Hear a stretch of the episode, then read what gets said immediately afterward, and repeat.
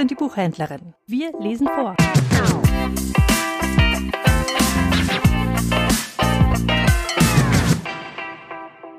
Der heilige Johannes und der alte Soldat. Eine Legende aus der Provence.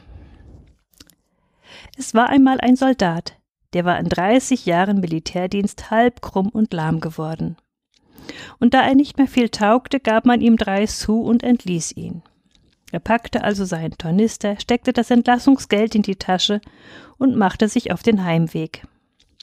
Als er so auf der Straße wanderte, sah er an einem Kreuzweg einen alten Bettler stehen. Der sprach ihn an. He, Kamerad, hast du nichts für einen armen alten Mann? Hier nimm, drei Sous. Leider habe ich nicht mehr, sonst würde ich's dir geben. Aber wenn du alles weggibst, was bleibt dann dir? Ach, das lass nur Gott sorgen, ich werd schon nicht gleich verhungern. Und wo gehst du denn hin? Ich will nach Hause. Und darf ich dich da begleiten? Freilich, wenn du Lust hast, komm nur mit, zu zweit wandert es sich besser. Und als sie eine Weile marschiert waren, fragte der alte Soldat Wie heißt du denn? Ich heiße Johannes. Also gut, Johannes, aber kannst du denn auch ein wenig arbeiten? Ich denke schon. Am nächsten Tag kamen die beiden zu einem Bauern. Wollen wir hier einige Tage bleiben und uns die Wegzehrung für den weiteren Marsch verdienen? fragte der Soldat den heiligen Johannes. Das wollen wir. Sie gingen zum Hof. Der Bauer brauchte gerade Erntearbeiter und sagte Wenn ihr zehn Tage bei mir arbeitet, werde ich euch Essen und Trinken geben, und wenn ihr weiterzieht, dann sollt ihr noch für zehn Tage Essen und Trinken mitnehmen können. Die beiden waren mit dieser Bedingung einverstanden und blieben auf dem Hof. Sie arbeiteten. Und sie arbeiteten nicht wie zwei, sondern wie zwanzig. Und als die zehn Tage vorüber waren, hatten sie die ganze Ernte eingebracht, und sie wussten nicht wie. Der Bauer hätte zufrieden sein können, denn so schnell und gut hatte er seine Ernte nie unter Dach und Fach gebracht. Aber er ärgerte sich, dass er den beiden noch für weitere zehn Tage Essen und Trinken versprochen hatte. Und als am nächsten Morgen der Soldat kam, um Essen und Trinken für die Wanderschaft abzuholen, sagte der Bauer Ihr habt jeden Tag das Doppelte meiner Knechte gegessen und getrunken. Jetzt wollt ihr noch weiteres essen? Packt euch, ihr Halunken, sonst hetz ich den Hund auf euch. Da ging der alte Soldat traurig hinaus, wo der heilige Johannes schon reisefertig wartete. Der Schuft will uns betrügen und uns keine Marschverpflegung geben. Sage ihm, wenn er uns nicht das Versprochene gibt, dann werfen wir seine Scheune mit der ganzen Ernte um. Aber warum soll ich so aufschneiden? Geh nur und tu, was ich dir sage. Der alte Soldat geht wieder zum Bauer hinein in die Stube und sagt Wenn du uns nicht das Versprochene gibst, dann werfen wir dir deine Scheune um mit der ganzen Ernte. Da lachte der Bauer laut und sagte Hier beiden alten Krüppel, die ihr nicht einmal einen Balken aufheben könnt? Du musst deine Sprüche schon einem anderen erzählen.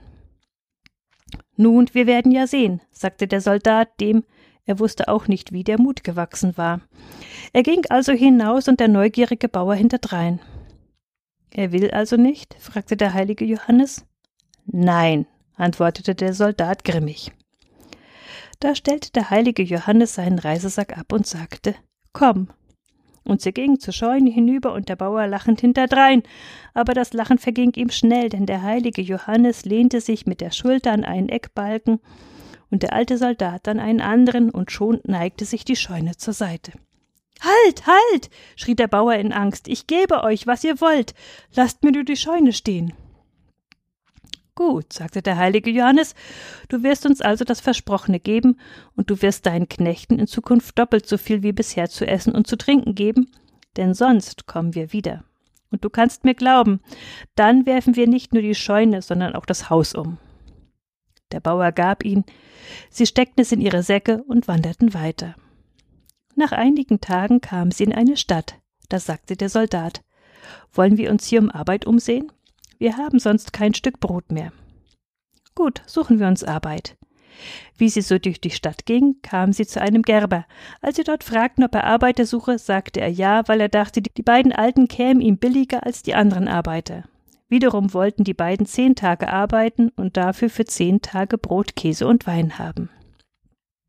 Der Gerber dachte erst, die beiden Alten werden nicht viel schaffen, Aber er wunderte sich, denn so gute Arbeiter hatte er noch nie gehabt. Als die zehn Tage um waren, ging der alte Soldat zu ihm und sagte Die Arbeit ist getan, gib uns unseren Lohn, wie du versprochen hast. Unverschämtes Volk, sagte der Gerber, zehn Tage habt ihr bei mir geschmaust und getrunken wie Studenten, und jetzt wollt ihr noch mehr? Schaut, dass ihr verschwindet, sonst rufe ich die Polizei. Wir werden ja sehen, wer hier Forderungen stellt. Da ging der alte Soldat hinaus. Will er uns nichts geben? fragte der heilige Johannes.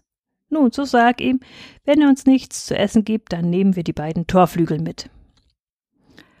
Man muss nämlich wissen, dass der Gerber einen großen Hof besaß, der von einer Mauer umgeben und mit einem großen Tor mit doppelten Flügeln aus schwerem Eichenholz und mit eisernen Beschlägen geschlossen war. Der alte Soldat ging also wieder in das Haus des Gerbers hinein. Was willst du noch, du Tagedieb? schrie der Gerber. Hör zu, sagte der alte Soldat gelassen. Wenn du uns nicht Essen und Trinken wie versprochen gibst, nehmen wir als Pfand die beiden Torflügel mit. Da lachte der Gerber, bis ihm die Tränen kamen. Altes Großmaul, rief er, wenn ihr die Torflügel davontragt, dann schenke ich sie euch. Der alte Soldat ging hinaus und der Gerber folgte ihm. Nimm du den rechten Torflügel, sagte der heilige Johannes, ich nehme dann den linken. Und sie gingen hin, hängten die schweren Torflügel aus und trugen sie, als wären es leichte Bretter, die Straße hinunter. Der Gerber aber rannte entsetzt hinterdrein und rief Halt, halt, lasst mir meine Torflügel da. Ich hab ja nur Spaß gemacht. Pass gut auf, sagte der heilige Johannes. Du gibst uns das Essen wie ausbedungen und dazu noch den Armen dieser Stadt hundert zu, oder du siehst deine Torflügel nie wieder. Ja, ja, ich bin einverstanden und gebe sofort.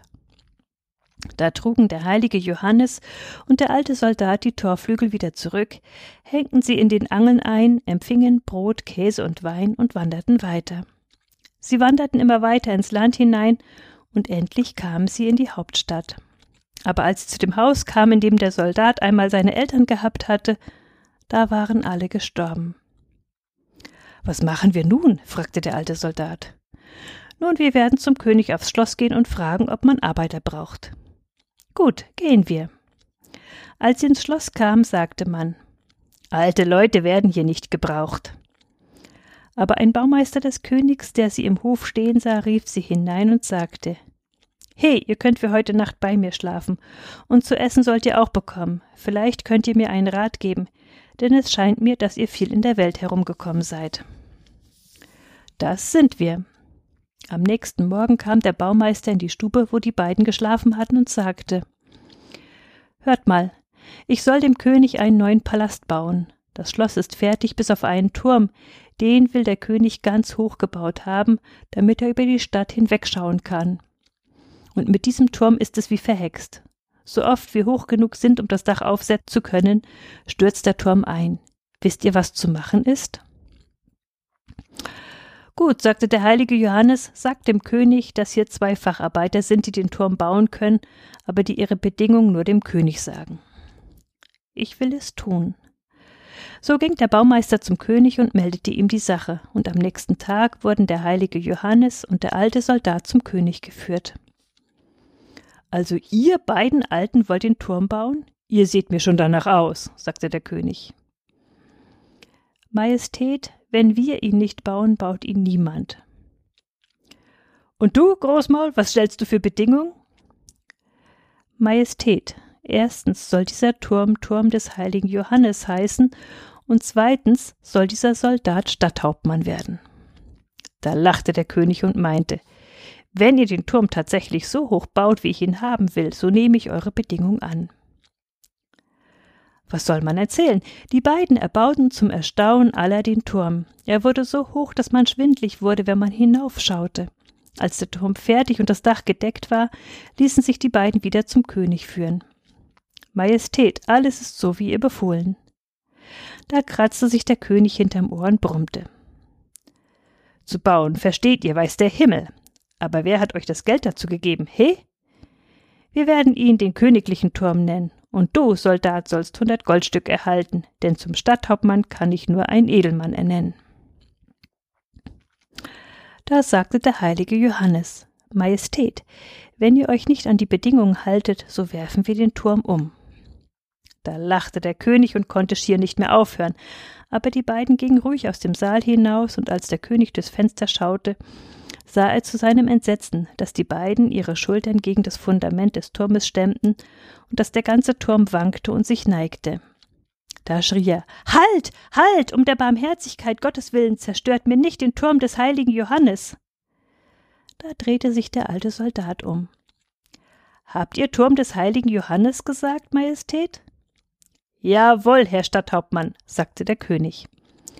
Und so wurde der alte Soldat Stadthauptmann, und der Turm des heiligen Johannes steht heute noch.